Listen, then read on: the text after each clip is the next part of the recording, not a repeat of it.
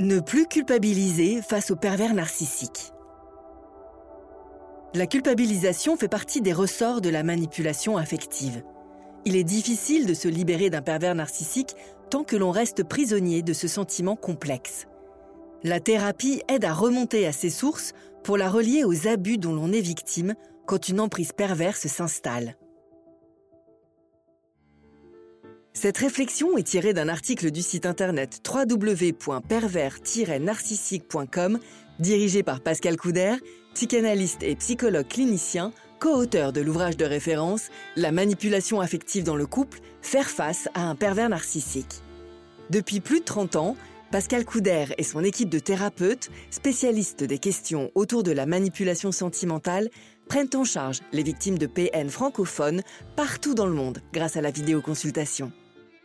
Rendez-vous sur pervers-narcissique.com pour accéder gratuitement à une multitude de ressources précieuses.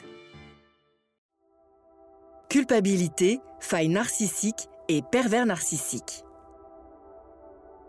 Pour se libérer d'un pervers narcissique, il faut arriver un jour à sortir de ce sentiment hautement toxique qu'est la culpabilité.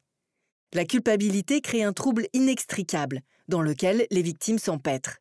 Elle surgit sous la forme d'une souffrance émotionnelle perturbante à un double niveau.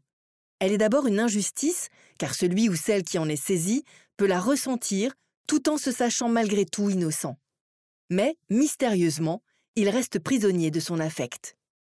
Certaines victimes d'un pervers narcissique vont s'accuser elles-mêmes de ce que leur bourreau leur reproche, mais pas toutes. Double injustice, ce sentiment qui n'est pas justifié, tient tout d'un harcèlement interne qui empêche d'agir. Il finit par rendre honteux et apathique. Comble de l'ironie, certaines victimes en viennent à culpabiliser de culpabiliser. Bref, c'est un cercle vicieux menant droit à la dévalorisation et au déni de soi.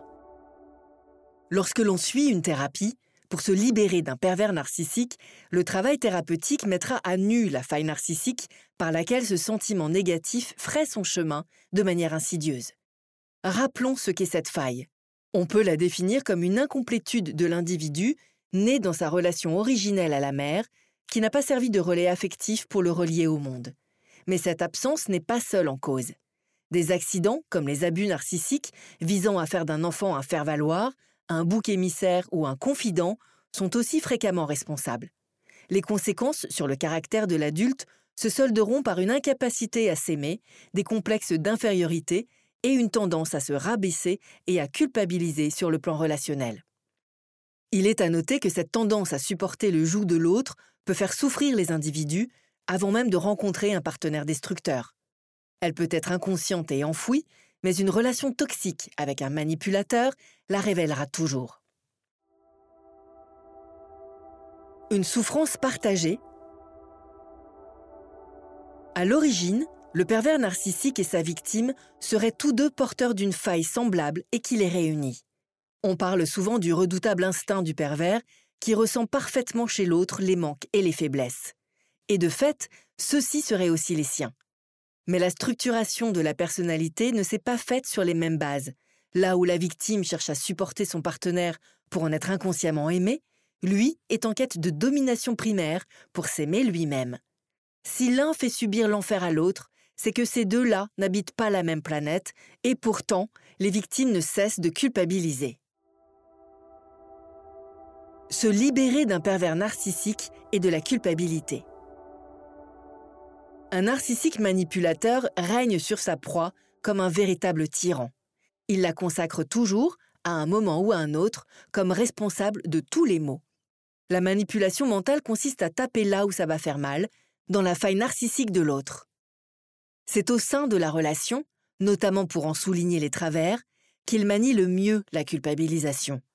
Les pervers narcissiques ont la particularité de pousser la perversion jusqu'à rendre leurs victimes responsables de leur propre violence qu'ils parviennent à légitimer de la sorte. Je ne voulais pas faire cela, regarde, c'est toi qui m'y as obligé. Un manipulateur narcissique tient du grand enfant, incapable de réfréner ses pulsions, mais totalement inapte à en assumer les conséquences. Les responsables pour lui, ce sont les autres. Du haut de son narcissisme, le pervers narcissique, découvrant qu'il n'est pas Dieu, cherche à pincer un bouc émissaire et un bouc émissaire qui lui ressemble, son ou sa partenaire. Une psychothérapie ou une psychanalyse s'effectue sous le regard bienveillant d'un psy, psychanalyste, psychiatre, habitué aux pratiques des manipulateurs telles que la culpabilisation. Cela est aussi l'occasion de remettre à plat les valeurs transmises par l'éducation et de revoir sa conception du bien et du mal pour se débarrasser de croyances qui font souffrir. La culpabilité est un poison. Il ne faut pas attendre d'être victime d'un partenaire malsain pour s'en délivrer. N'hésitez pas à vous faire accompagner par des thérapeutes spécialistes de la question de la perversion narcissique. Rendez-vous sur www.pervers-narcissique.com et trouvez-y de nombreux conseils sur comment gérer la séparation, comment gérer l'après, la reconstruction, et vous pourrez également rentrer en contact avec un membre de l'équipe. Ne restez pas seul. Merci d'avoir écouté ce podcast. Rendez-vous très prochainement pour un nouvel épisode. N'hésitez pas à vous abonner pour ne rien manquer des prochaines publications. À très bientôt.